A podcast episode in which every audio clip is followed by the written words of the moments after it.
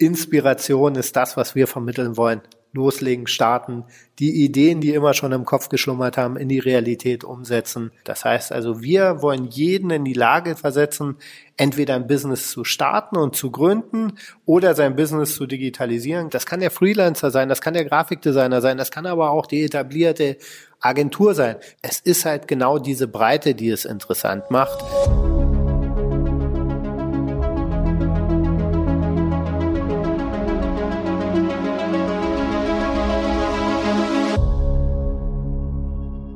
Willkommen bei einer neuen Handel 4.0 Podcast Folge jetzt im Jahr 2021. Erstmal frohes neues Jahr. Schön, dass du wieder dabei bist.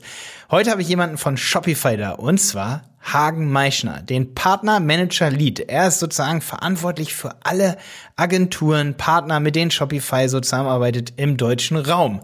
Deswegen kann er uns natürlich hier heute in dieser Folge neue Insights geben zum Thema Shopify. Ähm, was ist die letzten Monate so passiert? Was gibt's für interessante Shops? Hagen hat da direkt coole Shops auf Lager, wo ich echt erstaunt war, wie geil die sind. Und Hagen erzählt mir auch natürlich, wem man folgen sollte im Bereich Shopify, wo man Content herkriegt zum Thema Shopify, was an Shopify so cool ist, was sie unterscheidet, ähm, natürlich, ich meine, so viele benutzen momentan Shopify. Es muss ja irgendwie cool sein. Also so viel Werbung braucht man hier eigentlich dazu gar nicht machen. Aber die nötigen Insights bekommst du heute hier. Und ich meine, so ein Podcast ist ja immer ganz cool, weil man kann Shopify mal in Anführungsstrichen reden hören. Ne? Das finde ich besonders geil. Eine kleine Sache habe ich hier noch, bevor es losgeht. Und zwar ähm, das Mikrofon. Ihr wisst, wie es ist. Jetzt gerade während Corona von Hagen ist natürlich nicht das optimierteste.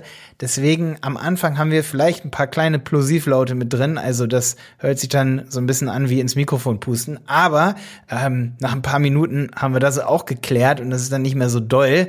Und ich denke, ähm, ist auf jeden Fall von der Qualität her gut genug. Ähm, dass man sich auch gut anhören kann.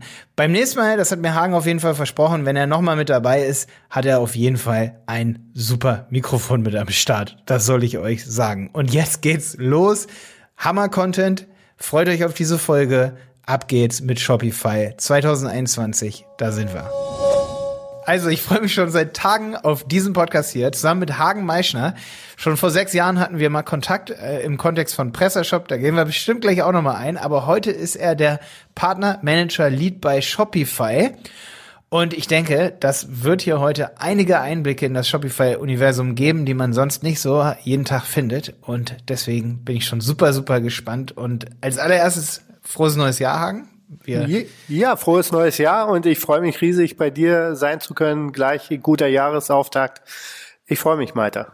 Ja, absolut. Ich meine, ähm, dieser der der Fakt, dass wir uns schon vor sechs Jahren, also 2014 oder 2015, ich bin mir da nicht ganz sicher, aber es ist ja auch irrelevant, dass wir uns da schon mal begegnet sind und auch ein paar Telefonate hatten zum Thema Presseshop. Das zeigt ja, dass wir beide im E-Commerce ähm, ja nicht nicht jetzt seit vorletztem Jahr dabei sind. Ne? Auf jeden Fall. Und ich glaube, das ist ja auch genau das Spannende äh, für die Hörer von dem Podcast, dass wir unsere Erfahrungen hier teilen können, einfach ein paar Gedanken austauschen können, was den E-Commerce aktuell bewegt und interessant macht. Ja, absolut. Und ich glaube, bei, bei Shopify bist du da auf jeden Fall ganz gut so an der Quelle auch so, weil momentan so, wenn Kunden zu uns kommen in der Agentur, dann empfehlen wir eigentlich drei Systeme äh, das ist, ich meine, in Amerika hat WooCommerce noch einen größeren Stellenwert als hier in Deutschland. Äh, in Deutschland ist es immer ein bisschen schwierig, weil man noch so viel Drittanbieter-Plugins, sag ich mal, braucht oder Drittanbieter-Codes, sag ich mal. Auch wenn es nur ein Plugin ist, das man da braucht, ähm, um das Ganze überhaupt zum Laufen zu bringen im deutschen Markt. Das ist bei Shopify ein bisschen anders. Das zweite wäre Shopify und das dritte wäre halt Shopware, ne? Aber Shopify ist für mich ganz oben mit dabei, wenn man wirklich ein klug, an klug durchdachtes Shopsystem denkt, wo man sich als Benutzer nicht erschlagen fühlt, aber andererseits auch wirklich eigentlich die heftigsten Dinge umsetzen kann. Ich habe jetzt gerade erst vor ein paar Tagen gesehen, dass zum Beispiel Shopify auch Vorreiter ist, was so Dinge angeht wie Augmented Reality beispielsweise, dass man, ich habe da so ein Video gesehen, da gab es diesen einen Bike-Shop zum Beispiel, da konnte man ein Fahrrad sich ins Wohnzimmer reinbeamen und so. Ich meine, das ist ein bisschen die Zukunft und da ist Shopify gut dabei, oder? Ja, genau das ist auch äh, der Ansatz, den wir haben. Wenn man sich so mal die Unternehmensmission anguckt, dann ist ja Make Commerce Better for Everyone äh, der Slogan der Company und da steckt schon relativ viel drin. Äh, Commerce, äh, wichtig, nicht nur E-Commerce, sondern Commerce generell, weil die Touchpoints, die der Kunde hat, ist ja nicht nur der klassische Online-Shop und Everyone ist auch sehr wichtig, weil wir uns nicht auf eine Zielgruppe versteifen. Wir sagen nicht nur Shopify ist für Startup, Shopify ist aber auch nicht nur für große Enterprise-Kunden, sondern tatsächlich für alle vom Startup bis zum globalen Unternehmen ist Shopify die richtige Lösung. Und warum ist das so? Du hast das gerade gesagt, weil halt Innovation dahinter steht. Und Innovation ist halt einmal für den Händler selber, aber natürlich auch für den Endkunden das Einkaufserlebnis. Und in den Tagen, die wir gerade durchleben, sehen wir ja, dass diese Transformation vom physischen Einkaufserlebnis hin ins Digitale transformiert werden muss und Augmented Reality ist da nur ein Beispiel, wie genau diese Brücke geschlagen werden soll zwischen dem traditionellen Handel und dem digitalen Einkaufserlebnis. Hm. Meine erste Frage an dich wäre, was beeindruckt dich am meisten an Shopify, wenn du jetzt ein bisschen die Marktbegleiter anschaust? Ich glaube, der große Unterschied von Shopify zu vielen anderen Lösungen am Markt ist, dass bei uns nicht Technologie im Vordergrund steht. Technologie ist notwendig, um genau das zu machen, was wir anbieten. Aber die Mission von Shopify ist ganz klar Entrepreneurship. Das heißt also, wir wollen jeden in die Lage zu versetzen, entweder ein Business zu starten und zu gründen oder sein Business zu digitalisieren, gerade wenn ich da an Handwerk oder Retail denke. Das heißt also, die Mission, die Shopify hat, ist das, was das Unternehmen antreibt und das ist auch das, was mich jeden Tag wieder fasziniert und motiviert, indem man halt äh, sieht, wie Leute ihren Job aufgeben, um selbstständig zu werden, um ihr eigenes Produkt zu vermarkten, um das eigene Unternehmen zu gründen. Und da wollen wir der Begleiter sein, der genau diese Journey vom Startup bis zum erfolgreichen internationalen Unternehmen begleitet. Und das ist, glaube ich, der große Unterschied, dass wir keine Tech-Company primär sind, sondern ein Unternehmen, das Entrepreneurship in jeder Phase, wie Entrepreneurship aussehen kann, unterstützen will. Hm.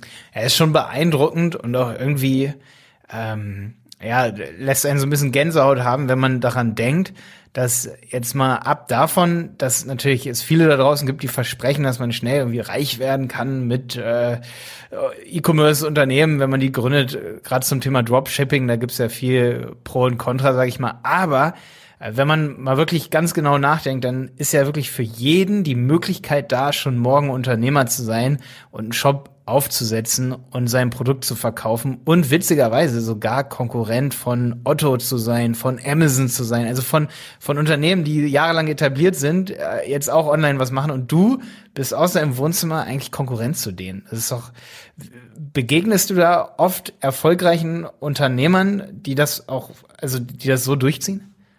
Auf jeden Fall. Also ein gutes Beispiel ist, glaube ich, und gerade wenn man hier die deutsche Perspektive hat, äh, Höhle der Löwen.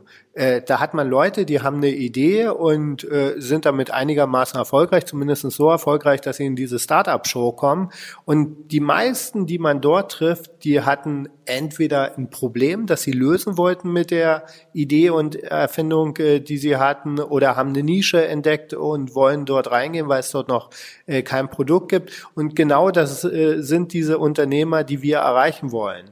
Und äh, wenn man die Stories dahinter sieht, in Deutschland gibt es da sehr viele Beispiele, international noch äh, viel mehr, dann ist das genau das, was Shopify in seiner DNA ausmacht. Wenn man sich die Unternehmensgeschichte von Shopify anschaut, der Tobi, der äh, 2004 war es, glaube ich, nach Kanada gegangen ist, dort einen Snowboard-Shop aufmachen wollte, 2004 kein passendes Shopsystem gefunden hat, er selber Entwickler war, ein Shopsystem für sich selber entwickelt hat und dann gesagt hat, hey, Online-Shops anzubieten für andere Unternehmer, für andere Startups ist cooler als nur Snowboards zu verkaufen.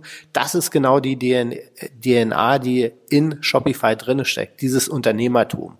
Und das ist das, was uns jeden Tag bewegt und mit diesen Anforderungen, mit diesem Blickwinkel entwickeln wir dann die Lösung und vielleicht sind wir auch deswegen so erfolgreich, wie du es gerade genannt hast, weil wir halt den Unternehmer in Vordergrund stellen, den Entrepreneur, das Startup und dafür die Lösung entwickeln und nicht der Technik wegen irgendwelche coolen, fancy Sachen entwickeln. Hast du einige konkrete Beispiele an Shops, die du, ne, die du so im Kopf hast? Ich meine, also aus der Masse der Shops ist es natürlich immer schwierig, äh, bestimmte Shops rauszupicken. Äh, wenn ich drüber nachdenke, wo du mich jetzt so fragst, Gießwein ist zum Beispiel ein Ach, gutes Beispiel. Traditionell österreichisches Unternehmen.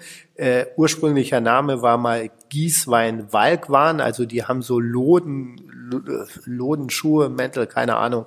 Ja, Merino-Sachen haben die ganz Ge viel, ne? Genau, ja. total unsexy. Und jetzt äh, haben die mit Merino und innovative Produkte rausgebracht, haben sehr viel Direktmarketing. Man sieht ja auch Fernsehwerbung. Ich habe dir das vor ein paar Tagen wieder, ich glaube, vor der Tagesschau gesehen mit einem Werbespot. Und da läuft so viel online. Und das ist so ein typisches Beispiel, wie traditionelle Unternehmen sich digitalisieren und dann halt auch äh, entsprechende Lösungen einsetzen, die diese Entwicklung unterstützen und deswegen wird da Shopify eingesetzt. Oder ein anderes gutes Beispiel, Sushi Bikes aus München.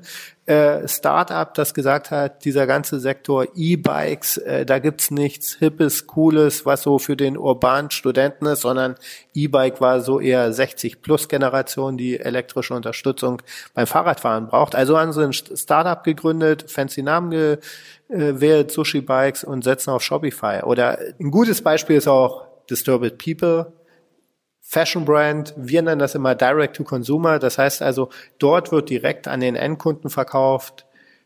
Der Handel, der traditionelle Handel dort, wo man sonst einkauft, wird umgangen und es wird direkt halt eine Markenbeziehung aufgebaut.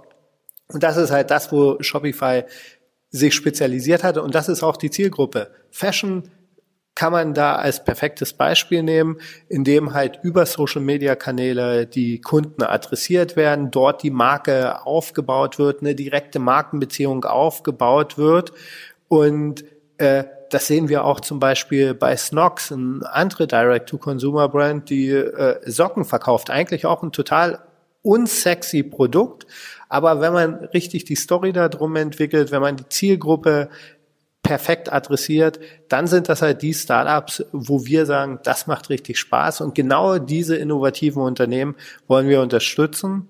Und nicht zuletzt haben wir aber auch ganz traditionelle Unternehmen in Berlin, Kaffeehauskette The Bahn, äh, die verkaufen halt ihren Kaffee online. Also die Bandbreite dessen an Kunden, um deine Frage zu beantworten, was sind so meine Lieblingsshops, ähm, wenn das Geschäftsmodell innovativ ist, dann sage ich, spannend, da gucke ich gerne hin, da äh, telefoniere ich mit dem Unternehmer, um einfach mehr darüber zu lernen, was deren Idee dahinter ist.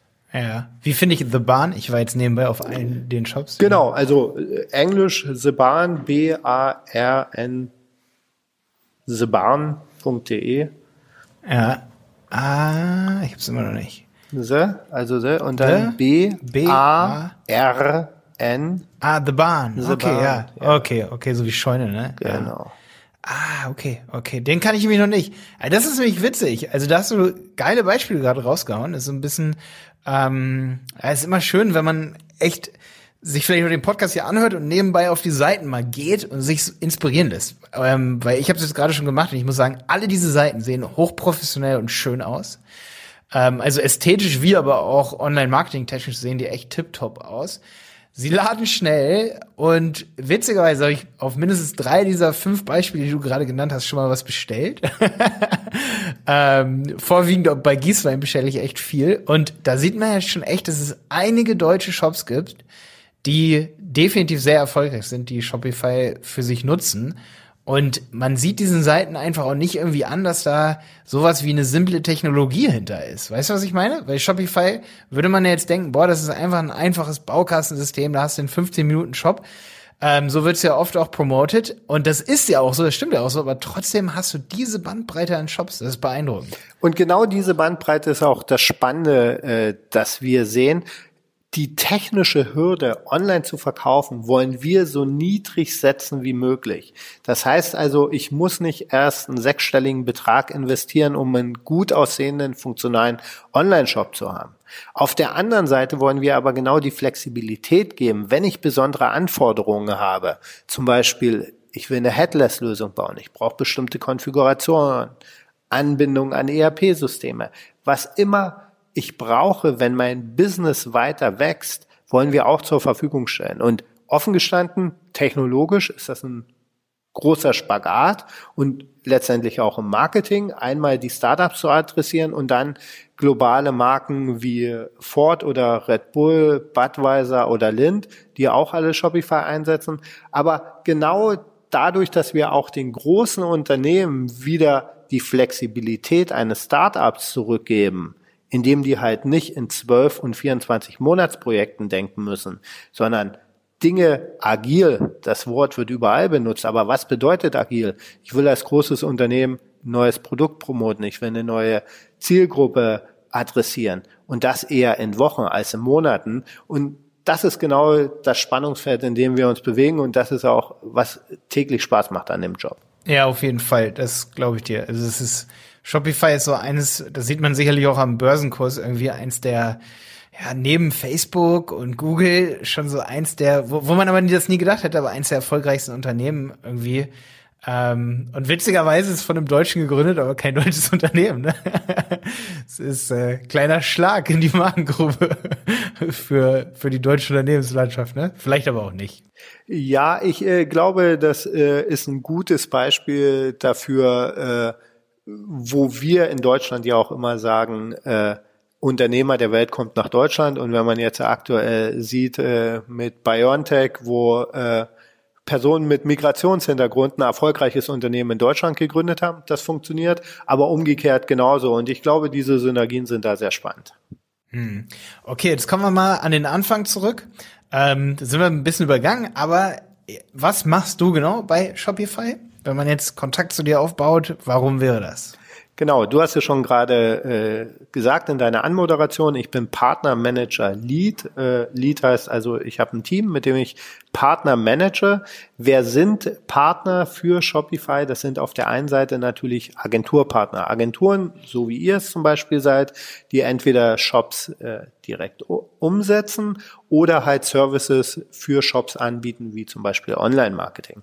Dann haben wir natürlich Affiliate-Partner, also Personen, Unternehmen, die über Shopify berichten, die vielleicht einen Blog haben, einen Podcast, so wie ihr, einen eigenen YouTube-Channel oder andere Kanäle und über das Thema Entrepreneurship, E-Commerce berichten äh, und dort dann auch Shopify einfließen lassen. Das sind auch Partner. Auf der anderen Seite haben wir App-Partner. Wir haben einen sehr großen App Store mit, ich glaube, aktuell über 5000 Apps. Und äh, dort werden auch, äh, sind die Partner, mit denen wir zusammenarbeiten, also sprich die Developer, eine sehr wichtige Zielgruppe für uns. Die Apps sind ich habe nicht die genaue Zahl, ich glaube 26 Millionen mal 30 Millionen mal oder mehr installiert bei unseren Händlern. Auch das ist ein attraktives Businessmodell. Also Shopify ist ja auch ein Ökosystem. Wir sind ja nicht nur der Online-Shop, sondern rings um Shopify entwickelt sich ein komplettes eigenes Ökosystem und die Agenturpartner, aber auch gerade die App-Developer sind da hochspannend, weil die über unseren App Store ihre Lösung verkaufen und wir haben im vergangenen Jahr, ich glaube, es waren 300 Millionen Dollar allein an die App-Developer ausgeschüttet. Das zeigt allein, wie auch die die Gravitationskraft, die Shopify erzeugt, nicht nur für die Händler, sondern auch für das Partnerökosystem hochspannend ist und auch da wieder das Thema Entrepreneurship. Ich gründe ein Technologieunternehmen, das Services für Shopify anbietet, extrem spannend ist. Und das ist, um deine Frage zu beantworten, ich habe jetzt etwas ausgeholt, das macht Partnermanagement. Genau mit all diesen Partnern zusammenzuarbeiten, um die bestmögliche Lösung, Experience letztendlich für den Händler zu bieten. Ja, ähm, nur für alle so ein kleiner Insight. Also es hat drei Minuten gedauert, mit Hagen zu telefonieren und unser Affiliate-Link war approved, was normalerweise ja zwei Wochen dauert. Das heißt, äh, Hagen kann auf jeden Fall darauf Einfluss nehmen, wer ist Partner und ähm, ja und weiß auch, wer sind die Partner. Das bedeutet, man sollte auf jeden Fall mal nachschauen, ob man vielleicht sich auch als Partner irgendwie dazuzählen könnte. Ähm, ja, wer sind so die spannendsten Partner? Partner, die spannendsten Partner sind für uns Partner, die Innovation bringen. Äh, aktuell ist für uns dieses Thema Handwerk sehr interessant. Klingt erstmal total unsexy, aber wir haben jetzt Partner, mit denen wir zum Beispiel äh, Kontakte zur bayerischen Metzgereiinnung haben. Ähm, erstens ist dieses Thema digitale Transformation in Handwerk spannend. Zweitens, jeder, der gerne grillt, weiß, wie viele gute Shops es gibt, um bei dem Thema Fleisch zu bleiben, wo man hochwertiges Fleisch kaufen kann. Aber auch andere traditionelle Handwerksunternehmen. Äh, wir haben gerade einen Artikel rausgebracht über Käsereien, Bäckereien und so weiter, wo die digitale Transformation stattfindet und Partner die Lösung dafür anbieten, äh, sind besonders spannend für uns. Und das sind oft Agenturen, die äh, bestimmte Zugänge haben, Erfahrungen mit bestimmten Zielgruppen und Segmenten, extrem spannendes Thema für uns aktuell. Und äh, nochmal ganz kurz auf das Thema Partnerprogramm äh, zurückzukommen, was du gerade gesagt hast. Jeder kann Partner werden. Das Partnerprogramm ist kostenlos. Einfach auf unsere Webseite gehen, sich anmelden als Partner, dauert eine Minute und dann ist man Partner und dann hat man auch die ganzen Vorteile des Partnerprogramms und kann die sofort nutzen. Ja, da tun wir dann unter diese Folge oder in der Beschreibung natürlich unseren Partner-Link. Kleine Werbung an Klar. der Stelle. Ja, genau. Ähm, ja, aber es geht ja mehr um Informationen. Ähm, eine wichtige, oder was mich jetzt interessiert ist, wie war so das Wachstum jetzt während Corona? Weil das hört sich ja auch für euch natürlich relativ vielversprechend an. Wenn ihr sagt, okay, Metzgereiinnung und so, gerade die haben natürlich so richtig Sturm und Drang, oder nicht? So die letzten zwölf Monate. Auf jeden Fall. Also gerade dieses Thema digitale Transformation sehen wir äh, als einen der Treiber, äh, natürlich ganz klassisch, der Einzelhandel. Dort, wo die Läden geschlossen werden oder geschlossen sind, wird nach Alternativen gesucht und äh, der digitale Verkauf ist da äh, der Weg, äh, den die Händler beschreiten müssen. Und dabei ist auch ein Punkt ganz wichtig. Viele denken ja, die eröffnen einen Online-Shop und stehen dann sofort im Wettbewerb zu Amazon oder Otto oder eBay oder Zalando, je nachdem, was sie verkaufen. Ja, das tun sie, aber Digitalisierung und ein Online-Shop bietet ja auch viel mehr. Gerade ich denke an diese regionalen Services. Also, dass ich überhaupt erstmal für meinen Kunden auffindbar bin im digitalen Raum. Wenn ich immer zu den Buchern Händler gegangen bin, der ist jetzt zu, also schaue ich, hat er denn überhaupt einen Online-Shop? Und dann ist es vielleicht ein Pickup-Service oder ein Lieferservice. Das heißt also, es geht nicht immer gleich darum, als äh, Hamburger Buchhändler meine Bücher nach München zu verschicken. Wenn das klappt, ist das schön. Aber auch den regionalen Kunden Services zu bieten in dieser Zeit, wo alles geschlossen ist, wo der Einzelhandel nicht mehr mit den Kunden interagieren kann.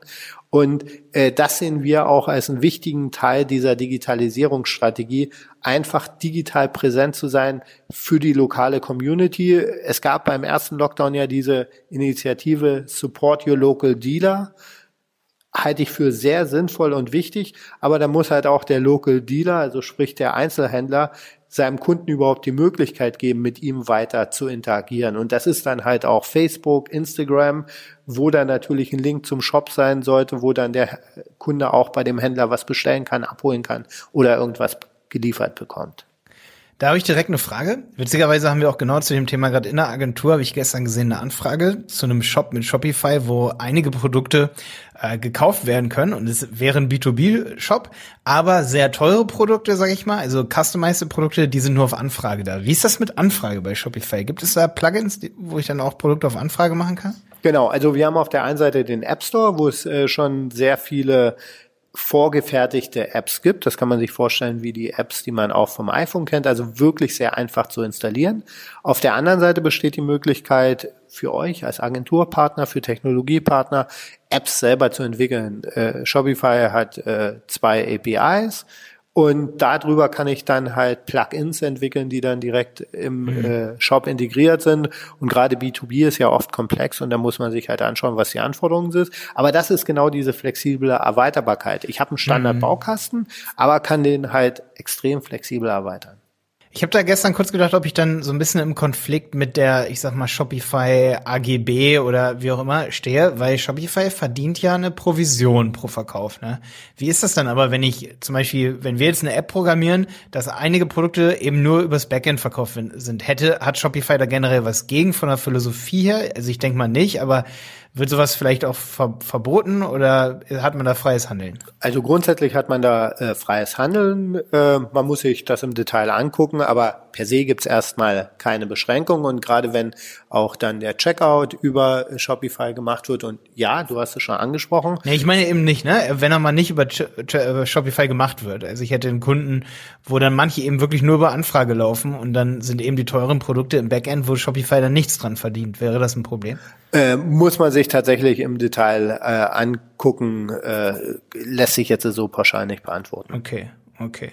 Aber sollte man vorher nachgucken, oder? Äh, bei dem ganz speziellen Fall äh, sicher ja. Also die Frage ist ja. dann, äh, ist das nur eine Reservierungsfunktion und abgerechnet wird dann über ein ERP-System oder irgendwas? Muss man ja, gucken. Ja, das also das ist, ist dann schon tatsächlich ein Edge-Case. Okay, okay, alles klar. Ja, ja ich weiß nicht. Also ich, ich müsste vielleicht selber nochmal recherchieren, da hätte ja sein können, dass du jetzt sagst, oh, genau so einen Fall hatten wir mal, ne? Ähm, aber ich, wir hatten schon einige, gerade im B2B-Bereich, Kunden, die genau sowas brauchen, dass bestimmte Produkte eben nicht käuflich über den Shop sind, aber die werden dann natürlich über den Shop promoted, ne? Ich meine, an sich kann man ja auch, ähm, wäre schwierig jetzt zu verbieten, weil du kannst ja auch einen Blog dann am Ende bei Shopify haben, wo du über Produkte erzählst und da kann Shopify dann ja eigentlich recht wenig machen, wenn der Kunde auf dich zukommt und sagst, okay, ich möchte das bei dir irgendwie bestellen oder bei irgendjemand anders, ne? Wie auch immer. Ähm, okay, wie sieht's denn mit dem Wachstum jetzt aus, so die letzten zwölf Monate durch, durch Corona? Gerade im deutschen Shopify-Markt, meine ich jetzt, ne? Nicht, nicht nur so den globalen betrachtet. Hast du da so ein bisschen Insights, dass du sagst, okay, ey, wir sind gerade von so und so viel Millionen Installationen auf äh, ja, so und so viel gewachsen? Also grundsätzlich kann ich sagen, dass wir ein äh, sehr hohes Wachstum sehen, aber also ich kann dir jetzt keine konkreten Zahlen nennen. Also de, das okay. tatsächlich nicht, weil okay. da gibt es so viele Börsenaufgaben, äh, Auflagen, was dort ja. äh, mitteilungspflichtige Informationen sind und so weiter. Also klar, ich kann dir sagen, dass wir erfolgreich wachsen und das spüren die Partner und du hast das ja auch schon gerade gesagt, die Anfragen steigen äh, sehr deutlich. Ähm, aber wir haben halt keine Zahlen, die jetzt auf Länderebene runtergebrochen werden, die ja, wir kommunizieren. Okay. Genau. Würde ja hier auch für den Einzelnen nichts ändern, aber hätte ja beeindruckende äh, Zahlen geben ist, können. Ist richtig, würden wir auch gerne machen, aber da gibt's halt einfach rechtliche Vorgaben und äh, deswegen gibt's die quartalsweisen Earning Calls, also die Quartalsberichte, die wir vorlegen und die sind dann eher global und nicht auf Länderebene runtergebrochen. Okay.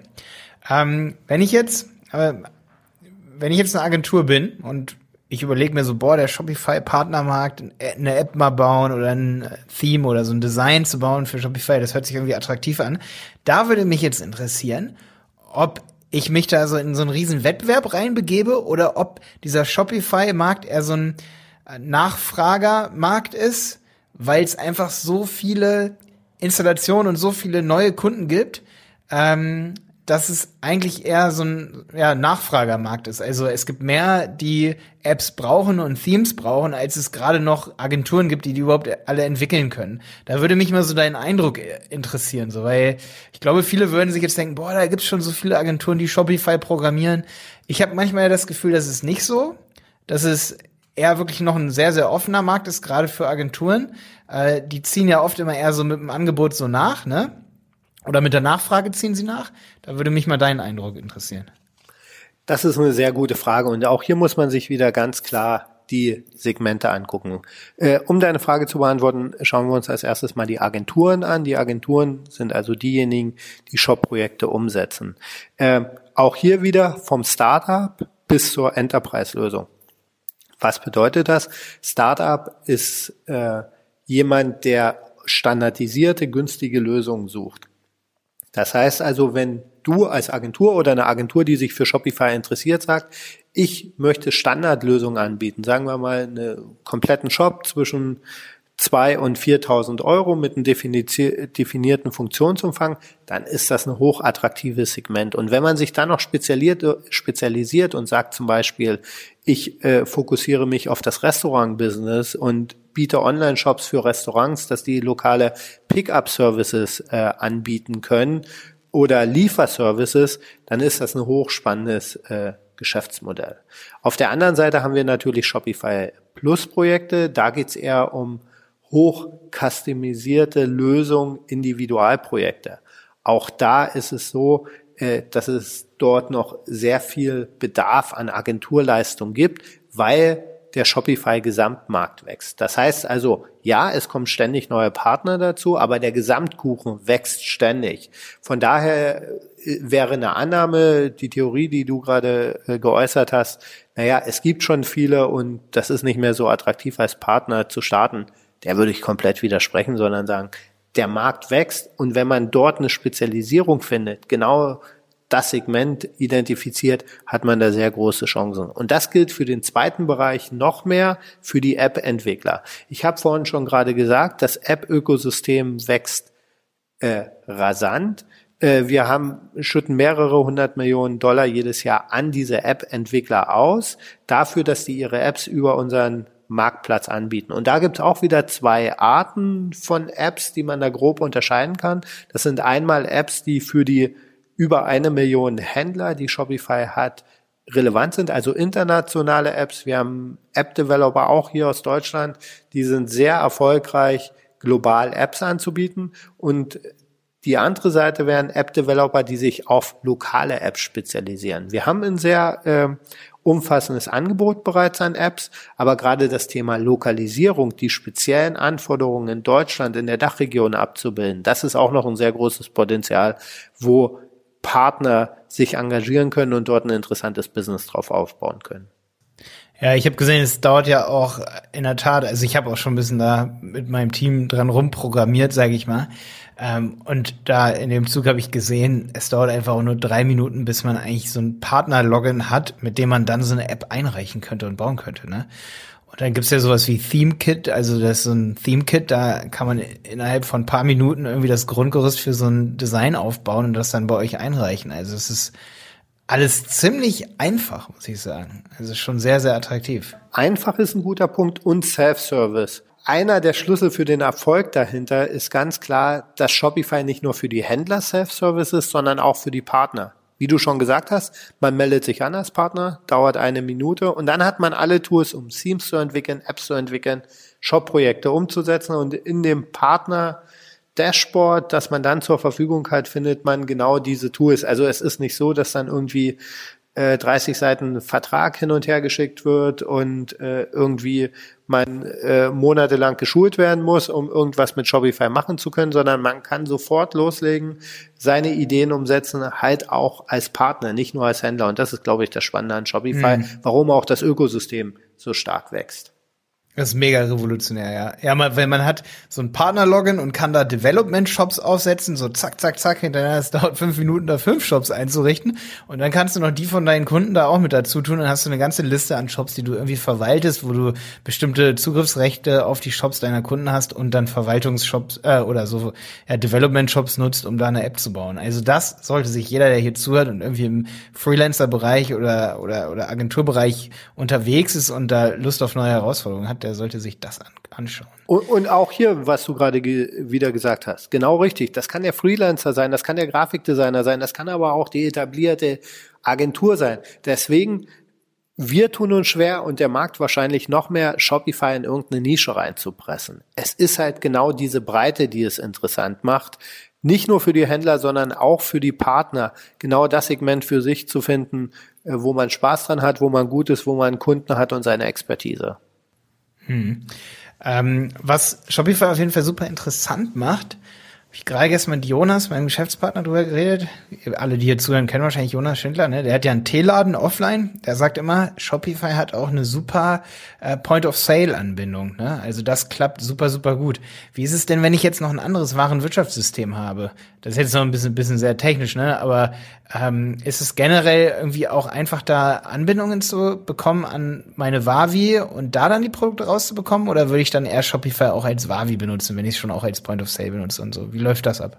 Genau, sehr guter Punkt dieser Erweiterbarkeit. Shopify, deswegen habe ich äh, zum Anfang gesagt, Better Commerce for Everyone, nicht nur E-Commerce, sondern gerade dieses Thema Point of Sale, ganz wichtig. Online, offline bieten wir eine Lösung an. Dann natürlich die ganzen Social Media Kanäle. Auch das wichtig, dort, wo der Kunde ist, präsent zu sein. Und das erfordert natürlich auch die entsprechende Logistik. Kleinere Kunden, mittlere Kunden setzen oder bilden alle Prozesse in Shopify ab. Also wir haben direkte Integration äh, natürlich zu den Logistikern. Also ich kann mir zum Beispiel für DPD oder Hermes äh, oder DRL, wen auch immer, eine App installieren, kann dort die Labels draus äh, generieren, kann meine Bestände verwalten und so weiter. Das geht direkt aus Shopify raus. Wenn ich dann feststelle, ich stoße an bestimmte Grenzen, dann kann ich ERP-Lösungen integrieren. Ähm, wir haben erst kürzlich im in unserem Blog, im Shopify-Blog, einen Übersichtsartikel äh, veröffentlicht. Also alle gängigen ERP-Systeme, die man in Deutschland im E-Commerce einsetzt, haben dort Schnittstellen, sei es jetzt äh, in JTL, in Plenty Markets, in Pixie, in äh, Actindo, aber auch natürlich äh, SAP oder Navision. Dort gibt es Schnittstellen, um genau diese ERP-Systeme, Warenwirtschaftssysteme anzubinden und dann halt weiter zu wachsen und zu skalieren. Krass, das ist super interessant. Also das, das macht es nochmal eine Nummer spannender eigentlich. Für einerseits für Kunden, aber auch für Agenturen, weil man dann nicht so eingefahren ist, sage ich mal. Ne? Ähm, krass. Jetzt stelle ich dir mal eine fiese Frage. Ähm, aber ich finde es immer schön, wenn man auch über Wettbewerber oder Marktbegleiter, sage ich mal, redet. Das macht das Ganze immer noch ein bisschen lockerer. Wer sind so die interessantesten Marktbegleiter für euch jetzt so, wo ihr seht, boah, die haben auch ein, oder Marktbegleiter bedeutet ja auch, ihr redet äh, oder ihr sprecht auch mit denen und macht vielleicht auch Sachen mit denen zusammen. Ähm, Gerade so im deutschen Markt, wer ist da noch alles unterwegs und baut Shopsysteme oder Backend-Applikationen? Wen gibt's da noch? Auch hier wieder, und äh, die Zuhörer werden es jetzt schon mehrfach äh, von mir gehört haben, abhängig vom Segment. Also im Einstiegsbereich sicher ein WooCommerce, auch ein Jimdo oder die gehosteten Shopsysteme äh, von 1 und 1, ePages, äh, sicher ein Marktbegleiter in dem Bereich. Dann gibt's äh, dieses äh, mittlere Marktsegment, da würde ich äh, natürlich Shopware nennen wollen als äh, eine Lösung, die hier in Deutschland stark vertreten ist. Und dann, wenn man sich Shopify Plus anguckt, gibt es natürlich den Enterprise-Markt und da sieht man ganz klar in Magento, in Salesforce, in Commerce Tools, in Spryker, die dort auch in Pitches parallel zu Shopify Plus immer wieder eine Rolle spielen. Also auch da wichtig, welches Segment, aber äh, so wie wir breit aufgestellt sind, ist auch die Breite der Marktbegleiter äh, sehr weit gefächert. Hm. Macht ihr da auch Sachen mit äh, Rockio oder Spryker äh, zusammen? Das sind ja große Backend-Systeme, obwohl Spryker ist mehr so auch Frontend, ne? Oder beides natürlich würden sie. Genau, äh, Spryker würde ich eher als Marktbegleiter äh, sehen. Äh, Rockio, ja, da gibt's Projekte, also alles, was so in dem Bereich ERP, aber auch PIM Multichannel-Lösung ist. Äh, dort gibt's entweder Standardschnittstellen oder projektbezogene Integration. Ja, also äh, da ist auch die ganze Bandbreite an Kooperationen da. Ja, interessant. Jetzt kommen wir noch mal ein bisschen so zu deinem Kernbusiness. Die die Promoter, die Leads, äh, Lead Promoter, also die Affiliates von euch. Damit habe ich mich auch ein bisschen beschäftigt. Da gibt's ja sehr, sehr viele von. Sicher, also woran liegt das erstmal? Warum gibt's so viele, die Shopify promoten? Ich glaube, der einfache Einstieg ist der Grund, warum wir nicht nur von Händlern genutzt werden, sondern gerade von den Affiliate-Partnern, die du angesprochen hast. Das sind, du hast den Bereich Dropshipping angesprochen, äh, viele junge, innovative äh, Menschen, die sagen, Dropshipping ist eine Möglichkeit, ohne viel Kapital äh, zu starten, Produkte äh, online zu verkaufen und letztendlich liegt ja die Kernkompetenz dann nicht im Produkt selber, sondern im Online-Marketing und im Vermarkten der Produkte, die man dort anbietet. Und da hat sich natürlich äh, auch dank der ganzen Social-Media-Kanäle, YouTube ist da ganz weit vorne, eine Community drum gebildet, wo ich halt mein Wissen über wie gründe ich ein Business, wie baue ich ein Dropshipping-Business auf, äh, gebildet hat und das dann promoten und das sind natürlich auch Affiliates, Fürsprecher, Promoter, die Shopify in den jeweiligen Communities nach vorne treiben. Und um da auf deine Frage zurückzukommen, warum gibt's die? Weil es so einfach ist. Weil die finanzielle und technische Hürde so gering ist, also promote ich die Lösung Shopify, um halt dort ein eigenes Business zu gründen. Das heißt, einiges, was man vielleicht auch erstmal so ein bisschen als äh, plumpe Werbung ab, abtut auf YouTube, ist aber, da steckt dann schon einiges dahinter, oder? Äh, ganz unterschiedlich. Also die Qualität ist dort äh, weit gefächert. Wir haben dort ein Certified Program, wo wir mit bestimmten Partnern zusammenarbeiten, die dann Kurse anbieten, die auch von uns zertifiziert sind. Grundsätzlich steht das mal jedem frei, natürlich über Shopify zu sprechen und äh, sein Wissen zu teilen. Und wir schauen uns dann an, welche Partner dort ein hohes Qualitätsniveau haben und mit denen arbeiten wir dann intensiver als äh, Affiliate-Partner zusammen. Okay. Und ähm, was würdest du jetzt sagen, jetzt aus deinem Munde, Dropshipping, da habe ich mir jetzt auch die letzten Tage mal ordentlich Gedanken gemacht, weil wir sind so ein bisschen so, wir haben größere Kunden und wir haben keinen einzigen Dropshipping-Kunden und ähm, ich sehe jetzt auch mal Jonas als Geschäftspartner, der Tee aus China importiert und sicherlich nicht Dropshippen würde, aber sehr, sehr erfolgreich damit ist. Äh, ich habe jetzt gerade scherzhaft vorgestern gesagt, das ist ziemlich interessant. Der Jonas Schindler, der hat mit mir eine E-Commerce-Agentur aufgebaut und er hat ein E-Commerce-Unternehmen. Und meine Theorie ist, dass der Umsatz von seinem Tee-Unternehmen, er verkauft Schwarztee, ne, ähm, mit seiner Frau zusammen, dass der 2021 im Winter wird er den Umsatz von unserer Agentur brechen. und er macht aber kein Dropshipping. Also für alle, die jetzt hören, der hat 2017 ein E-Commerce-Unternehmen gegründet oder 2016 und jeder kann sich überlegen, wir sind zwölf Köpfe in der Agentur und er und seine Frau, die sind zu zweit, haben ein E-Commerce-Unternehmen und die können den Umsatz von uns brechen. Also jetzt überlegt euch, was da los ist. Ähm, da geht schon einiges. Und jetzt als Frage an dich, wenn du jetzt ein E-Commerce-Unternehmen starten würdest, mit all den Insights, die du hast, ähm, würdest du eher Dropshippen oder würdest du ein Produkt hier nach Deutschland einschiffen und dann von hier, also ich sag mal, Standard-Retail machen? Was willst du machen? Der große Vorteil von Dropshipping ist, ich kann Dinge ausprobieren. Oft ist es ja so, ich habe eine Idee und äh, wenn es bei Jonas geklappt hat, herzlichen Glückwunsch. Das freut uns natürlich riesig. Aber vor Erfolg oder hinter Erfolg stehen ja auch viele Failures.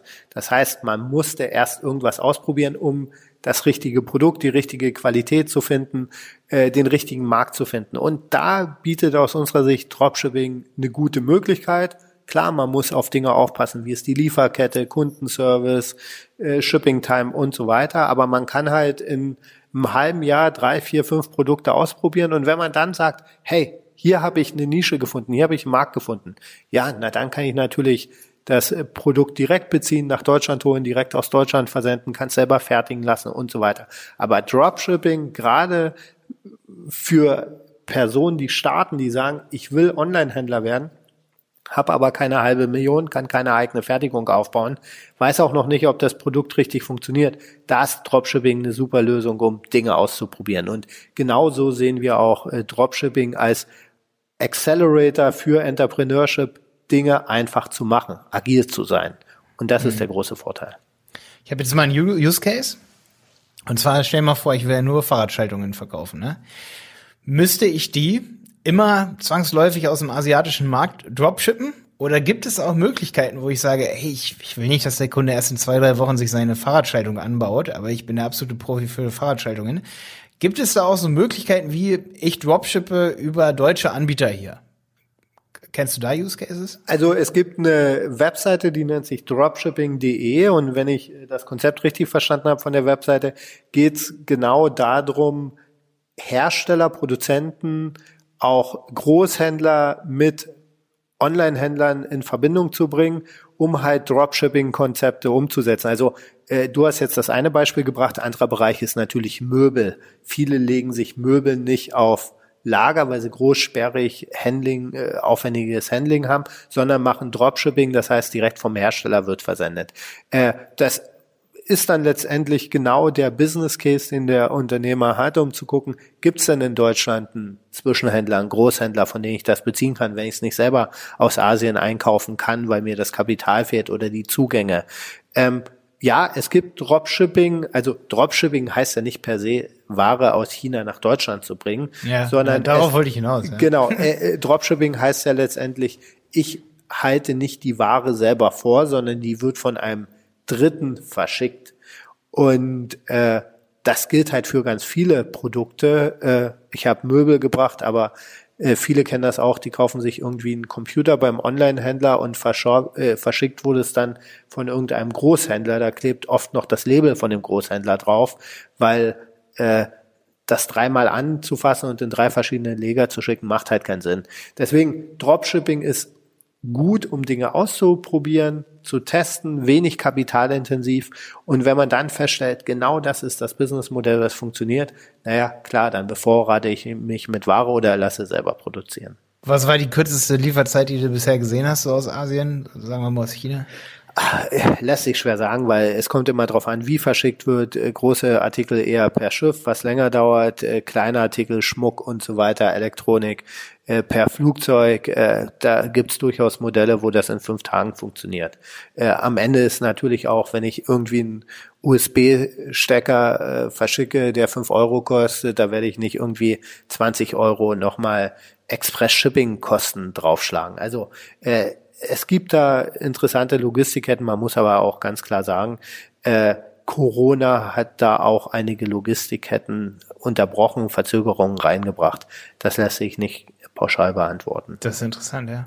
Okay, das war schon mal ein Modell so, wie man Shopify auf jeden Fall gut benutzen kann. Da gibt's ja auch so, so eine ganze App, die, die dir dann letztendlich da den, den Kauf auch in Auftrag gibt. Ich glaube, wie heißt die? Ähm, Oberlo, also ist ein äh, Tochterunternehmen äh, von Shopify, haben wir gekauft mittlerweile äh, als App voll integriert und mhm. Oberlo hilft dabei und ist eine Lösung halt diese Verbindung zwischen dem Produzenten und äh, dem Händler zu machen.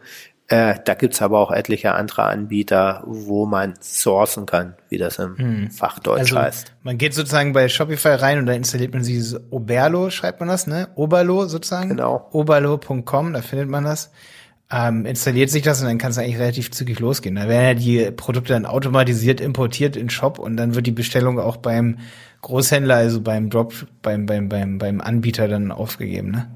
Wie nennt man den Anbieter? Der, der oh Gott, gute Frage. Gibt es ja, bestimmt einen Fachbegriff ja, dafür? Habe ich jetzt nicht. Egal, Großhändler, ne? Genau, also Großhändler, ja. Produzent, ja. genau. Interessanter Markt. Eine zweite Sache, da habe ich auch schon mit dem Geschäftsführer von Rockio neulich drüber geredet, das ist dieses Headless Commerce. Was bedeutet Headless Commerce für dich? Ich glaube, du hast es vorhin auch schon mal kurz gesagt. Genau, Headless Commerce ist ja so eine ich nenne es mal salopp, eine Sau, die durchs Dorf getrieben wird seit vier, fünf Jahren, äh, ist letztendlich eine Technologie, äh, wo ich API-basierenden Frontend entwickle, äh, das dann auf ein Shop-System draufgesetzt wird oder auf eine Commerce-Plattform. Es gibt halt äh, Lösungen, die nur Headless sind. Äh, Commerce Tools ist da sicher ein Beispiel, also die gar kein Frontend haben, sondern das immer entwickelt wird.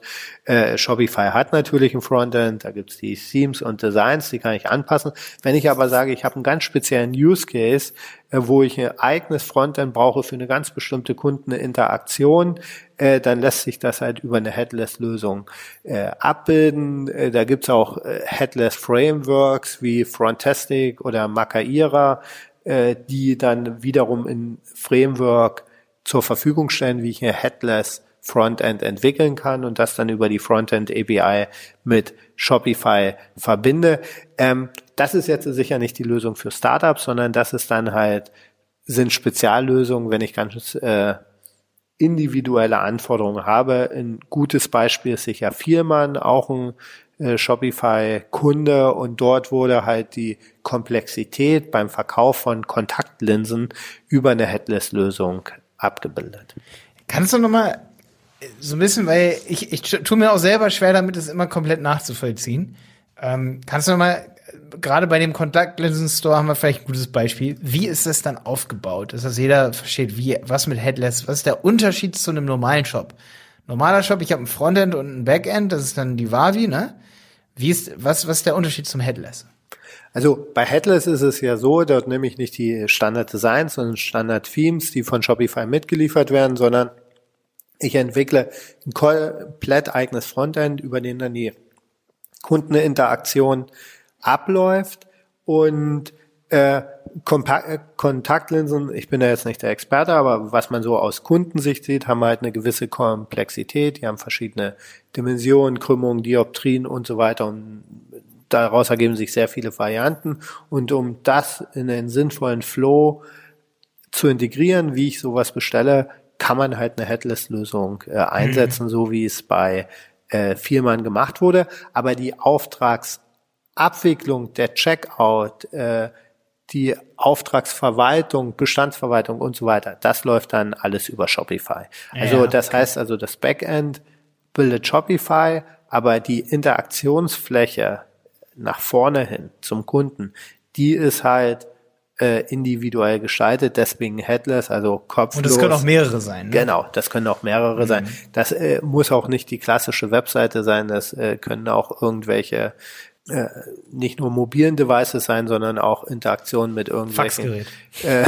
Äh, genau, also irgendwelche äh, Teleshopping oder sonstige Interaktionen. Oder ein Instagram-Button einfach, ne? Oder irgendwie sowas. Ja, Instagram-Formular, Facebook-Formular. genau, das wäre dann schon wieder ein Sales-Channel bei Shopify. Das ist schon wieder Standard, das bringen wir Ja, mit. ja, ja. Aber wenn man halt über eigene Frontend-Devices, Bestellterminal, das ist vielleicht Mhm. ein gutes Beispiel, äh, in der Filiale Interaktion mit dem Kunden haben will, äh, da ist vielleicht nicht äh, das Shop-System Frontend die beste Lösung, sondern da äh, kann man dann halt so eine Headless-Lösung nutzen. Ja, das ist super interessant. Also ich meinte jetzt gerade mit, ähm, du hast schon recht, äh, Facebook ist natürlich Standard bei Shopify und so, aber woran ich auch gerade gedacht habe, wäre zum Beispiel, wenn ich jetzt Kontaktlinsen verkaufe, dann könnte ich zum Beispiel auch eine eigene Facebook-App bauen, wo dieser Verkaufsprozess perfektioniert ist und der interagiert dann über eine API dann mit Ge Shopify. genau, also das könnte zum Beispiel was sein oder halt äh, Terminals äh, und andere Dinge oder In-Car-Commerce äh, ist da sicher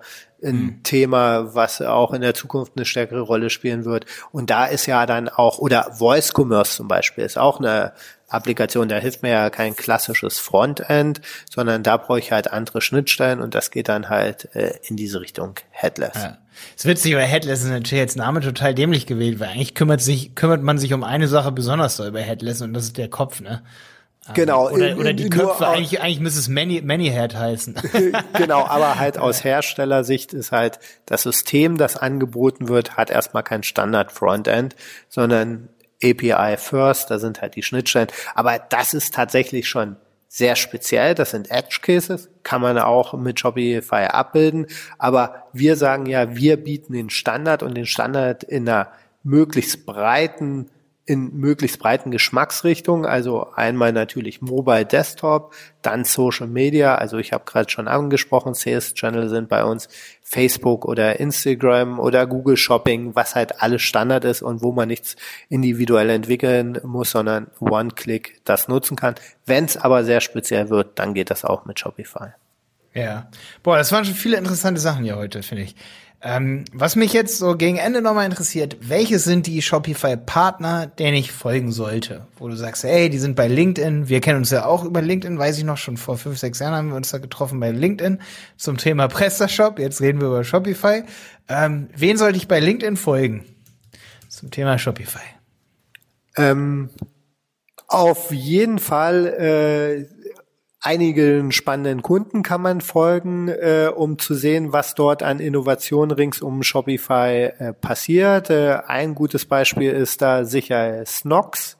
Ähm, der Sockenverkäufer, die posten sehr, sehr viele Experimente auf LinkedIn, um zu zeigen, wie zum Beispiel AB-Tests gemacht werden, wie neue Tools eingeführt werden, äh, wie die Kombination zwischen ähm, Online-Shop und Marketplace-Sales funktioniert. Also das ist auf jeden Fall äh, spannend, dort äh, Snox zu folgen.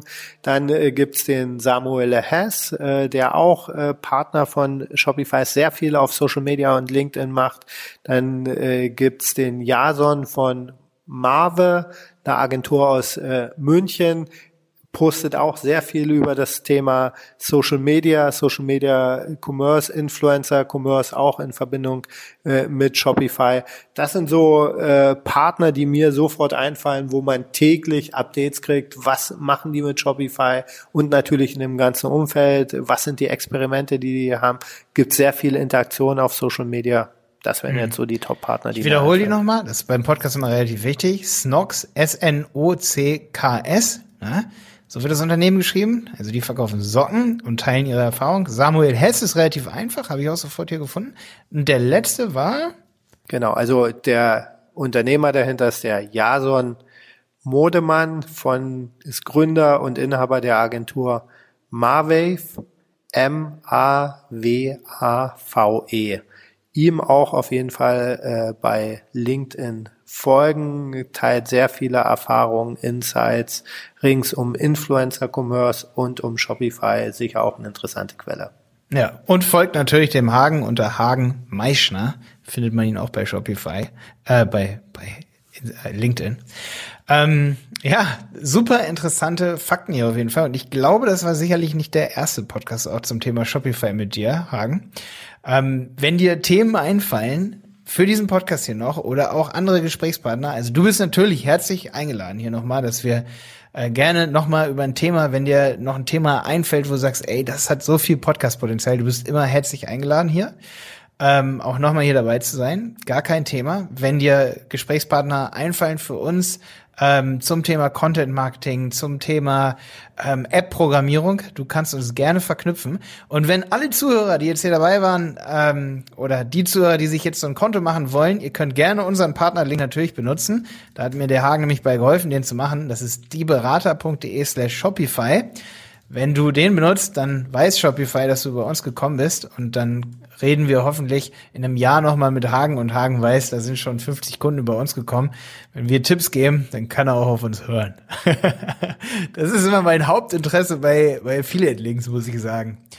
Auf jeden Fall. Also für uns ist es halt interessant, mit Partnern da äh, zusammen natürlich die Reichweite zu erhöhen, aber letztendlich die Leute zu inspirieren, einfach zu starten, Dinge auszuprobieren. Wo es sonst immer hieß, zu teuer, zu komplex, zu aufwendig, einfach machen, starten, egal ob ihr jetzt ein eigenes Produkt habt oder mit Dropshipping starten wollt, ob ihr jetzt euren das traditionelle Unternehmen eurer Eltern digitalisieren wollt oder Retailer seid und jetzt erst recht digital äh, agieren müsst, einfach ausprobieren, starten. Äh, das ist, glaube ich, das Beste. Und der Aufwand zeitlich, aber auch äh, finanziell ist überschaubar. Also das sollte nicht die Hürde sein oder die Ausrede. Und wir sind ja jetzt am Jahresanfang. Äh, die guten Vorsätze, jeder, der sich vorgenommen hat, ich muss da mehr machen, ich sollte mehr machen, jetzt loslegen. Cool. Ähm, es gibt im amerikanischen Markt, habe ich gesehen, das habe ich neulich in einem Video gesehen, ähm, da gibt es sogar die Möglichkeit, dass man ja Rabatt von Versandhändlern bekommt, ne? Aber gibt es das in Deutschland auch, dass wenn man den Versandhändler über Shopify benutzt, dass man dann, es war so eine Werbung für, also von jemand, von einem Partner für Shopify, der hat gesagt, es war ein amerikanisches Video, wenn du die Versandpartner über Shopify dann sozusagen buchst, dann bekommst du bei denen Rabatte und dann hast du auch die Monatsbeiträge äh, bei Shopify wieder drin. Gibt es dieses Modell auch in Deutschland? Uh, das war, glaube ich, eher eine individuelle Promo. Also ist äh, in ja. Deutschland ist mir da nichts bekannt. Also ich glaube, es ist in Amerika so. Ja, ja, das okay, also das kann sein, dass sie da spezielle Promo-Aktionen haben, aber die sind mir tatsächlich nicht bekannt. Also da agiert auch jeder Markt äh, ja. recht selbstständig. Das hat mich jetzt nochmal privat interessiert. Das können wir aber auch drin lassen. Hier am Ende ist ja gar kein Thema.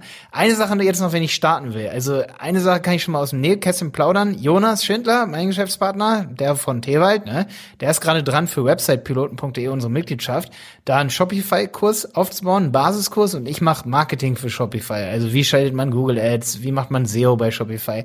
Da kümmere ich mich drum, da werde ich auf jeden Fall einen Kurs raushauen. Aber bis das alles da ist, wo würdest du empfehlen, dir Informationen über Shopify zu holen, Hagen? Also gibt es da eine super Dokumentation, YouTube? Was wäre so deine Quelle, wo du sagst, hey, damit kann man super cool auch einen Shop aufbauen?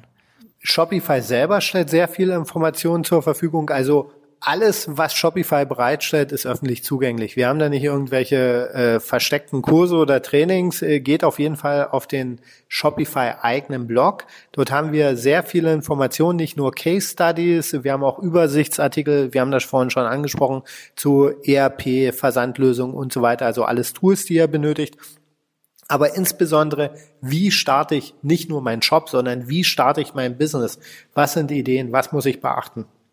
Was sind die ersten Schritte? Auch Trainingskurse, äh, Tutorials, alles, was ihr braucht, findet ihr auf der Shopify-Webseite, dort insbesondere im Shopify-Blog. Äh, natürlich der deutsche Blog, alles in Deutsch, alles auf die lokalen Anforderungen äh, zugeschnitten. Und dort kann es losgehen. Und äh, auch wenn ihr euch Gedanken macht über das Thema, äh, wie mache ich Zahlungsanbieter, Anbindungen und ähnliches, überhaupt gar kein Thema, ist alles bereits äh, integriert mit Shopify Payments, wirklich loslegen, Shop anmelden und innerhalb von einer Stunde könnt ihr das erste Produkt verkaufen. Und wie das alles geht, findet ihr tatsächlich auf dem hm. Shopify-Blog all die Infos. Ich bin jetzt hier auch gerade drin, die Themen sind auf jeden Fall super geil. Also hier äh, Props auf jeden Fall hier an Hendrik Breuer, sehe ich gerade, der schreibt Genau, unser, unser Content Manager in ja. Kanada, äh, der ist da sehr aktiv. Heute ist erst ein Artikel live gegangen, siehst du wahrscheinlich, über das klassisch traditionelle Handwerk. Also wie Handwerker ihr Business digitalisieren. natürlich mit Shopify. Ja, ich sehe hier auch gerade der ultimative Guide, so geht Dropshipping mit AliExpress. Könnte auch super lesenswert sein. Und das finde ich auch geil, das werde ich mir nach der Folge hier angucken. Zehn Online-Geschäftsideen mit niedrigem Kapitalbedarf, ganz ohne Inventar. Einfach, da gibt es manchmal lustige Geschäftsideen. Ne? Und ein Webinar kann man auch bei euch machen, sehe ich jetzt gerade hier, in 30 Minuten zum eigenen Online-Shop. Du, du könntest das nicht besser beschreiben, als ich das hätte tun können. Genau das ist die Quelle, wo ihr alle Informationen findet, was man braucht, um loszulegen und zu starten. Also ich wiederhole mich hier, aber ich sage es trotzdem nochmal, die Einstiegshürde ist tatsächlich sehr gering. Ja, cool. Alles klar. Und wenn ihr einen coolen Shop baut, dann schickt den gerne mal an uns und sagt, ihr wurdet motiviert durch diese Podcast-Folge. Sowas hören wir immer super, super gerne. Also da freuen wir uns dann richtig, wenn du deinen ersten Sale vielleicht gemacht hast. Schick uns das bei LinkedIn und sag, du bist durch die Podcast-Folge hier glücklicher Shopify-Fan geworden und nutzt Shopify. Ey, ich bin super gespannt, was die nächsten Jahre abgeht. Und ich denke, das war, wie gesagt, nicht das letzte Mal. Hau rein, Hagen. Schön, dass du dabei warst. Ja, ich danke dir, äh, dass wir uns heute hier virtuell mal wieder treffen konnten. Und ich hoffe, und du hast das auch schon gerade gesagt, Inspiration ist das, was wir vermitteln wollen. Loslegen, starten, die Ideen, die immer schon im Kopf geschlummert haben, in die Realität umsetzen. Äh, wenn uns das heute gelungen ist, hier in den letzten 45 Minuten, dann haben wir, glaube ich, was erreicht. Auf jeden Fall. Der Handel 4.0 Podcast ist eine Produktion von Die Berater Online Marketing. Mehr Infos zum Podcast und unserer Agentur findest du auf www.dieberater.de. Bis zum nächsten Mal.